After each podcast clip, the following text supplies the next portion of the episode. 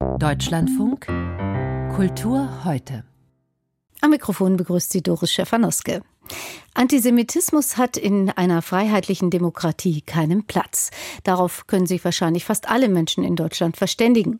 Durch den Krieg in Nahost ist im deutschen Kulturbetrieb allerdings eine heftige Antisemitismusdebatte entbrannt. Aktivistinnen und Aktivisten, die in Deutschland die palästinensische Perspektive zu wenig berücksichtigt sehen, haben Kulturveranstaltungen massiv gestört, Plakate gezeigt, Palästina-Flaggen entrollt, Performances mussten sogar abgebrochen werden, Museen geräumt und der Vorwurf an diese Menschen lautet, sie seien von antisemitischen Motiven getrieben.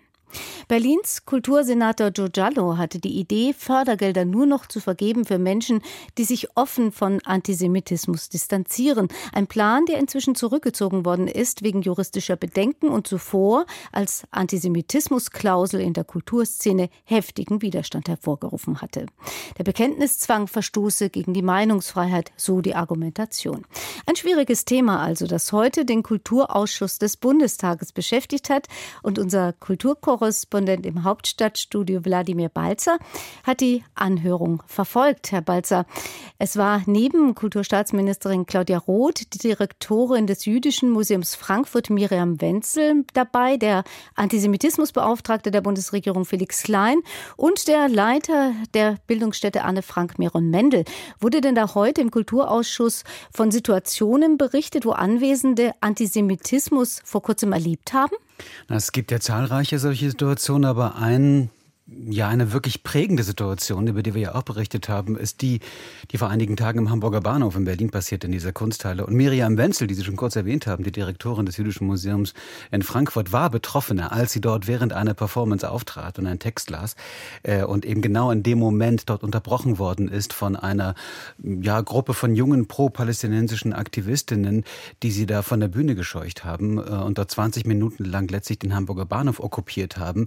Diese Kunstperformance als Geisel genommen haben und sich auch nicht auf Gespräche eingelassen haben. Das kann man in den sozialen Medien sehr gut nachvollziehen, dann in Videos, die da äh, kursieren. Äh, und sie hat das auch eindeutig als eine antisemitische äh, Aktion wahrgenommen. Und das, was da von den Aktivistinnen zu hören war, das ging eben auch in die Richtung, was heute diskutiert worden ist. Also Antizionismus, äh, auch sozusagen das Existenzrecht Israels in Frage zu stellen mhm. und vieles weitere mehr. Auch der Versuch, das eben zu differenzieren. Was ist eigentlich genau Antisemitismus? Das sind viele Kulturen Kultureinrichtungen tatsächlich überfordert. Es sollte ja darum gehen, wie die Bundesregierung Antisemitismus im Kulturbetrieb bekämpfen kann. Müssen da schärfere Gesetze her? War das ein Thema? Naja, was über allem so ein bisschen hängt, ist natürlich die BDS-Resolution, die es ja schon seit einigen Jahren gibt und wo es Pläne gibt der Ampelfraktion, diese zu verschärfen. Ähm, das hat ja gerade auch starke Auswirkungen auf den Kulturbetrieb. Da gab es ja in den letzten Jahren auch sehr viel Kritik daran, dass man da die Kunstfreiheit eingeschränkt sähe. Dann haben wir die Dokumenta-Debatte gehabt, die mhm. auch, wo auch Claudia Roth nicht besonders gut aussah, die Kulturstaatsministerin. Die war ja heute auch in dieser Kulturausschusssitzung dabei und die äh, schilderte nochmal tatsächlich auch diese ja, Ambivalenz. Auf der einen Seite Kunst, Kultur eben als Safe Space, so hat sie es formuliert, aber eben auch als Brave Space, also da, wo man auch offen diskutieren können muss. Kulturräume, das sollen Safe Spaces sein für Unterschiede, für Differenzen und für Gemeinsamkeiten. Das sollen aber auch Brave Spaces sein, in denen gefühlt, gehört, gesehen werden kann, worüber sich unsere Gesellschaft politisch verständigen muss. Beides müssen wir beachten, den Schutz der Kunst als politischen Raum und das Eintreten für gegenseitigen Respekt auf der Basis der Menschenwürde. Und das heißt aber auch, dass man ja als Staat sich eben weitestgehend zurückhalten sollte, wenn es um mögliche Grenzen der Kunstfreiheit geht und eben um Verschärfung von Resolutionen oder Antisemitismusklauseln. Wenn überhaupt, und das war ganz interessant, vielleicht ein Code of Conduct äh, für Kultureinrichtungen mithelfen zu entwickeln. Und Claudia Roth äh, hat dazu Folgendes gesagt. Das ist nicht meine Regie. Nicht ich bin diejenige, die die aufdrückt, sondern ich versuche, den Rahmen mit, mit zu, äh, herzustellen, damit damit diese Debatten laufen. Ich kann Ihnen eine ganze Liste geben von den Einrichtungen, die das erarbeiten. Aber das kommt nicht von unserem Haus, sondern es wird mit den Institutionen zusammen erarbeitet. Aber das ist eben nur ein Teil tatsächlich, wenn der Staat Rahmen setzt, wenn es da bestimmte Regeln gibt, mögliche Verbote. Im Kern bei dieser sehr langen Kulturausschusssitzung, die wirklich ein sehr differenziertes Bild auch durch die Expertinnen gezeichnet hat, geht es darum zu verstehen, wie genau kann man das eigentlich verhindern? Wie genau kann man solche antisemitischen Attacken verhindern? Und wie können Kultureinrichtungen auch gestärkt werden? Eben durch ähm, bestimmte Programme, durch Aufklärung, äh, durch Hilfen tatsächlich damit umzugehen. Mit Deeskalationsstrategien, mit Leitfäden, alles, was eben noch fehlt. Andererseits gibt es ja in der Kultur auch Menschen, die sich für eine stärkere Berücksichtigung der palästinensischen Perspektive in Deutschland einsetzen, ohne Antisemiten zu sein, ohne das Existenzrecht Israels abzuerkennen. Unterscheidet denn der Bundestag da genau zwischen Antisemitismus und Kritik an der Politik Israels? Ja, also das ist natürlich immer wieder auch gesagt worden, auch von Felix Klein zum Beispiel, dem Antisemitismusbeauftragten der Bundesregierung, der bei dieser Kulturausschusssitzung dabei war, dass niemand hier, sagte er, äh, Israel-Kritik zensieren will, sondern es geht ganz konkret um Antisemitismus. Und ein beeindruckendes Statement kam auch von Meron Mantel, dem äh, Direktor äh, des Anne Frank, äh, des Anne Frank Bildungszentrums in Frankfurt am Main, äh, der sich ja auch bei diesem Thema, auch bei der Dokumente auch immer wieder mit eingemischt hat und der sich gegen Boykotte, gegen Verbote jeder Art ausgesprochen hat. Wir brauchen eine Kultur des Vertrauens statt eine Kultur des Verdachts. Wir, wir sollen genau dieses Vertrauen den Kunst- und Kultureinrichtungen schenken und sie dabei zu stärken gegen alle Formen der Angriffe an deren Autonomie und der hat es eben geschafft, dieser Meron Mendel tatsächlich da diese Brücken zu bauen und zu sagen, wir brauchen offene Räume, wir müssen offen miteinander reden können und alles, was eben so Richtung Verbot, Richtung Boykott, Richtung Beschränkungen geht, schließt diese Räume und das ist im Moment in dieser aufgeheizten Situation nicht gut für Kultureinrichtungen, so sieht er es. Im Kulturausschuss des Bundestages ging es heute um Antisemitismus im Kulturbetrieb. Wladimir Balzer berichtete. Die Kultur steht im Fokus der neuen Rechten seit Jahren schon. Zum Beispiel Theater, die sich als Ort der Diversität verstehen und der Kritik an Ausgrenzung und Diskriminierung oder die einfach die NS-Geschichte ihrer Stadt auf die Bühne bringen, wie im thüringischen Altenburg. Immer wieder ist es in den vergangenen Jahren zu Polemik von rechts gegen die Kultur gekommen, aber auch zu mehr.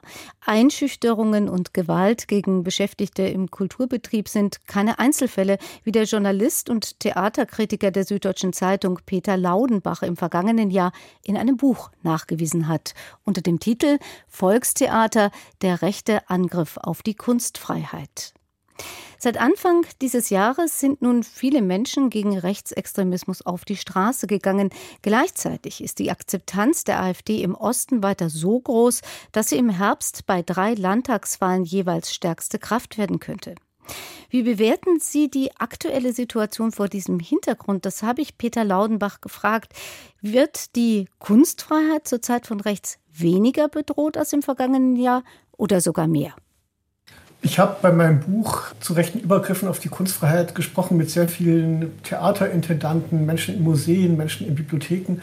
Die haben eigentlich alle beschrieben, dass diese rechten Übergriffe in Form von Störungen, in Form von Morddrohungen, teilweise auch in Form von Gewaltakten, dass diese rechten Übergriffe auf die Kunstfreiheit angestiegen sind, parallel zum Erstarken der AfD. Darum kann man schon vermuten, dass wenn die AfD stärker wird, das auch den Druck auf die Kultureinrichtungen erhöhen wird. Es gibt ja auf der einen Seite die Stimmungsmache und auf der anderen Seite Einschüchterung oder sogar Gewalt. Lassen sich da Muster erkennen und welche Funktion haben Polemik und Drohungen in diesem Zusammenhang? Natürlich hat die AfD als Oppositionspartei alles Recht, Regierungshandeln zu kritisieren. Was man aber sehen kann, ist, dass die Reden, die kleinen Anfragen, die Forderungen, die sie im Parlament erheben, in der Kulturpolitik, oft nicht sachorientiert sind, sondern die Funktion haben, Feindbilder zu markieren. Ich sage ein Beispiel. Die AfD-Fraktion in Stuttgart im Landtag von Baden-Württemberg wollte in einer kleinen Anfrage wissen, wie viele der in den öffentlich getragenen Theatern des Landes, wie viele Menschen in diesen Häusern nicht deutscher Herkunft sind. Mhm. Das hat mit Kulturpolitik nichts zu tun. Es ist einfach ein Versuch, zwei verschiedene Gruppen zu diskriminieren. Menschen anderer Herkunft aber eben auch den Kulturbetrieb, der quasi als nicht deutsch genug, als irgendwie dekadent denunziert werden soll. Das ist die eine Seite, ja, also dass die AfD ihre parlamentarischen Rechte benutzt, um teilweise sehr polemisch sich zu äußern gegen Kultureinrichtungen, gegen einzelne konkrete Häuser, aber auch gegen den gesamten Kulturbetrieb als solchen. Herr Tilschneider, ein AfD-Politiker aus Sachsen-Anhalt, spricht von einem äh, linksgrünen Kulturestablishment, dem er den Krieg erklärt. Das ist die eine Seite. Die andere Seite sind Gewaltakte, für die man sicher nicht unmittelbar die AfD verantwortlich machen kann. Es gibt zahlreiche Morddrohungen.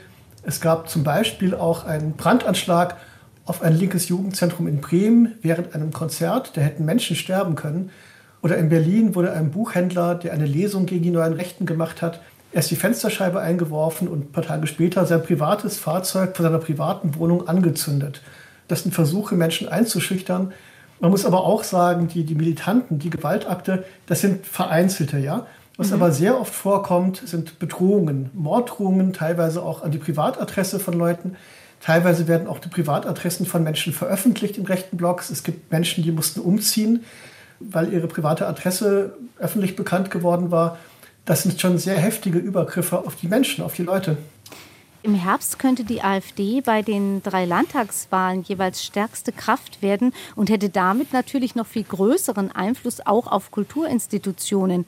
Einen kleinen Vorgeschmack gab es gerade in Eisleben, auch wenn das Sachsen-Anhalt ist und da ja nicht gewählt wird. Aber dort hat die AfD gegen Hilfen für das Theater gestimmt, weil Mitarbeiter gegen Rechtsextremismus auf die Straße gegangen sind. Wie kann denn die Kultur dem entgegenwirken, dass die AfD Feindbilder markiert, Aggressionen schürt, um die Gesellschaft zu spalten? Theater kann sicher nicht alle Wunden dieser Gesellschaft heilen.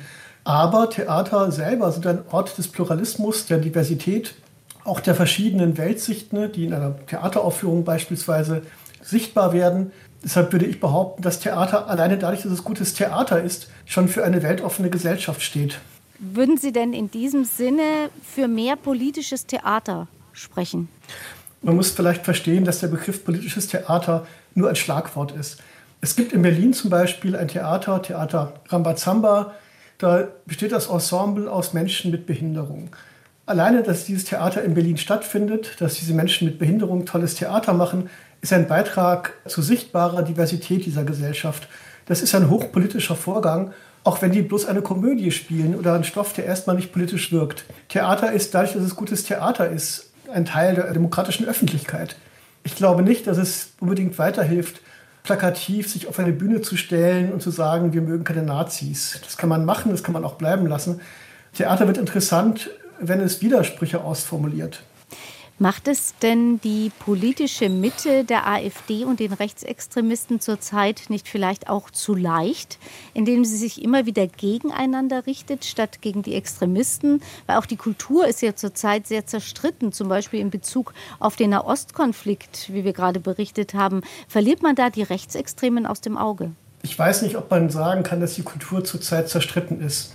Ich würde eher sagen, dass gesellschaftliche Konflikte eben auch im kulturellen Feld verhandelt werden. Das ist auch eine Aufgabe von Kultur, auf diese Konflikte innerhalb einer Gesellschaft zu reagieren. Das würde ich nicht als zerstritten bezeichnen. Aber macht es nicht die politische Mitte der AfD trotzdem zu leicht, indem sie dann sagt, die Gegner sind andere als die AfD?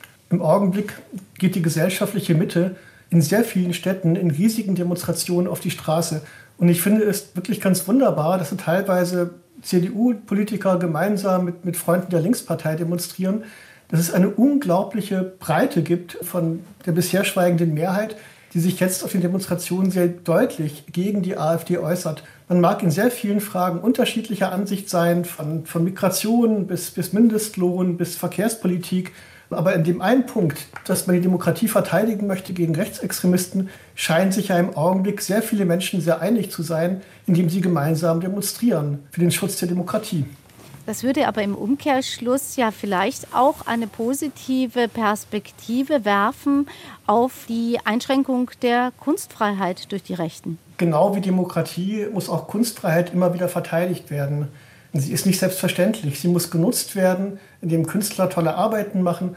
Und sie muss verteidigt werden, indem die Gesellschaft nicht zulässt, dass diese Freiheiten eingeschränkt werden. Und solange wir eine starke rechtsradikale Partei haben in Deutschland, sind die Kultureinrichtungen in einer gewissen Drucksituation. Aber dass Druck ausgeübt wird auf die Kunstfreiheit, heißt ja nicht, dass man dem nachgeben muss, indem man quasi bloß noch harmlose Kunst macht. Man könnte ja auch sagen, wenn Rechtsradikale und Populisten und Menschen, die die Demokratie verachten, wenn solche Leute Kultureinrichtungen angreifen, beschimpfen, beleidigen, versuchen unter Druck zu setzen, beweist das doch eigentlich, wie unglaublich wichtig Theater sind und dass es bedeutende Orte sind der, der gesellschaftlichen Freiheit. Das war der Journalist und Theaterkritiker der Süddeutschen Zeitung Peter Laudenbach über aktuelle Bedrohungen der Kunstfreiheit durch rechte Kräfte, ein Thema, zu dem er ein Buch veröffentlicht hat. Eigentlich will dieser Umweltaktivist nur Murmeltiere fotografieren, eine aussterbende Art. Doch dann beobachtet er, wie Wälder und im Naturschutzgebiet in Brand gesteckt werden.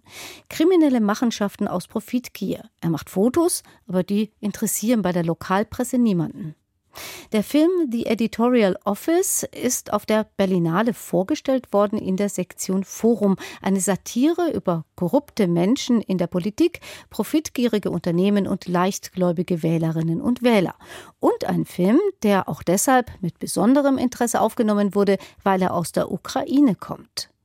Am Samstag, da jährt sich der Angriff Russlands auf die Ukraine zum zweiten Mal. Und bei der Berlinale ist die Ukraine natürlich präsent. Wieder, muss man sagen, denn Filmschaffende versuchen schon seit Beginn des russischen Angriffs, das Grauen des Krieges auf die Leinwand zu bannen. Unsere Filmkritikerin Susanne Burg hat die Editorial Office gesehen. Wirkt es dann, dieses skurrile Thema, nicht unpassend vor dem Hintergrund des Krieges?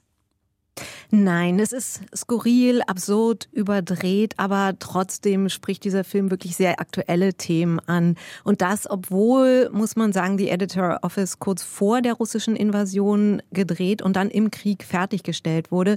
Wie Sie schon sagten, es geht darum, dass ein Biologe Murmeltiere in der südukrainischen Steppe sucht, dabei aus Versehen Zeuge wird, wie Menschen einen Wald in Brand stecken. Und wir begleiten ihn dann im Film, wie er dieses Unrecht an die Öffentlichkeit bringen will. Er sucht eine Zeitung auf, die heißt Pravda, Wahrheit, stammt aus alten Zeiten und es gibt nur noch einen etwas verwirrten Menschen, der durch die Gänge schreitet, die Räume verwaltet. Ähm, der Journalist geht dann, oder also der Biologe, der dann Journalist werden will, geht zu einer anderen, will selber berichten, aber hört nur, naja, schreib doch lieber einen ausgedachten Artikel, in dem möglichst viel Morbides und Sex vorkommt oder schreib von mir aus eine Lobeshymne über eine Pipeline aus Pappmaché. Also es wird mhm. klar, es geht hier bei der Presse nicht um Wahrheit, sondern um den eigenen äh, wirtschaftlichen, politischen politischen Erhalt. Und dieser Journalist ist dann etwas Kafkaesk in einem absurden Kreislauf der Korruption gefangen. Und insgesamt erscheint dieser Film wie so ein ja, surrealistischer Ausdruck der Trauer, wie eine wehmütige Klage auf das Potenzial dieses Landes. Also das Lachen bleibt einem wirklich im Halse stecken. Sehr eindrücklich. Sie haben schon gesagt, der Film ist vor der russischen Invasion gedreht und im Krieg dann fertiggestellt worden. Was heißt das denn genau? Er ist ja im Süden entstanden in der Region um Cherson, also mitten im heutigen Kriegsgebiet eigentlich. Ja, genau. Regisseur Roman Bondace kommt von dort und er und sein Team hatten alles bis auf den Epilog gedreht. Da begann dann der Krieg. Dann, naja, wie es vielen ging, der Editor zum Beispiel ist an die Front gegangen, dort 2022 gestorben. Und dann haben seine, äh, seine Filmcrew gesagt, nee, wir machen erstmal nicht weiter. Erst später haben sie ihn dann fertiggestellt, den Film. Und ich konnte mich mit Roman Bondarchuk auch unterhalten und er hat gesagt, es sei schon sehr emotional für ihn, dass dieses Filmmaterial, was man da sieht, inzwischen ja historisch ist. For me personally, it's very sensitive and touching to see the, the places and people which are not ja, also die meisten Orte sind zerstört oder in russischer Hand, sagt er. Und es war dann auch eine sehr emotionale Premiere hier bei der Berlinale in vielerlei Hinsicht, ähm, denn die ganze Crew ist inzwischen in der Welt verstreut und alle haben sich das erste Mal seit zwei Jahren wirklich wiedergesehen. Ein anderer Film, der thematisiert den Krieg in der Ukraine sehr direkt. Intercepted heißt er. Da geht es um Telefonate. Und zwar Telefonate, die russische Soldaten in die Heimat geführt haben und die dann der ukrainische Geheimdienst 2022 mitgeschnitten hat. Wie geht denn der Film mit diesen Telefonaten um? Also es gibt eine Audiospur, auf der hören wir diese Ausschnitte aus den Telefonaten. Männer an der Front, die erzählen zum Beispiel, dass die Soldaten nichts zum Essen haben, schon mal einen Hund grillen müssen. Es geht um Make-up, das jemand aus einem ukrainischen Haus geklaut hat, aber eben auch um ganz schlimme Sachen wie Folterungen, um Abstumpfung, was das Töten angeht, um desertierte Truppenteile. Und das Eindrückliche ist, es sind private Gespräche. Das heißt, da werden die verschiedenen Gefühlslagen wirklich deutlich. Also Verzweiflung, Hass, Genugtuung. Wir bekommen also die Auswirkungen mit der Putin-Kriegstreibermaschinerie. Und all das hat die Filmemacherin Oksana Kapowitsch gegengeschnitten mit Bildern aus der Ukraine. Zerbombte Wohnhäuser sehen wir, die Innenräume mit zurückgelassener Kleidung, Maden im Essen, Menschen draußen, die äh, vor zerstörter Häuserkulisse dann aber auch schwimmen gehen. Also Bild und Ton stehen sich hier so gegenüber und das hinterlässt einen ziemlich fassungslos. Bei der Berlinale gab es auch eine Diskussionsveranstaltung über das Filmemachen während des Krieges. Das haben Sie ja gerade schon ein bisschen angesprochen. Was genau wurde denn da diskutiert? Ja, es ist interessant zu sehen, finde ich, wie sich auch die Diskussion zum Beispiel bei Filmfestivals verändert haben in den letzten zwei Jahren Krieg. Jetzt war es viel eine Reflexion, eine Reflexion darüber, welche Rolle haben Kulturschaffende und Intellektuelle in der Ukraine nach zwei Jahren Krieg. Wie können sie sich positionieren? Die Kulturjournalistin Daria Bador saß auf dem Podium, hat sehr anschaulich von den verschiedenen Phasen erzählt, die Filmschaffende durchlaufen haben in diesen zwei Jahren. Also sprach vom Stress des Krieganfangs Anfangs, der Wut, dem Leid, der Versuch, die Kriegsgräuel zu dokumentieren und Archive dafür aufzubauen. Roman Bondarchuk hat es zum Beispiel getan. 2023 dann Depression, also die Erkenntnis, dass dieser Krieg nicht schnell endet. Und nun bereiten sich eben viele auf einen Marathon vor. Und die Fragen sind jetzt, wie schaffen wir eine Struktur, in der wir arbeiten können?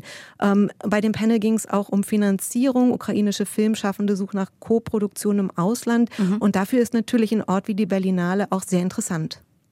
Das war unsere Filmkritikerin Susanne Burg über das Thema Ukraine auf der Berlinale.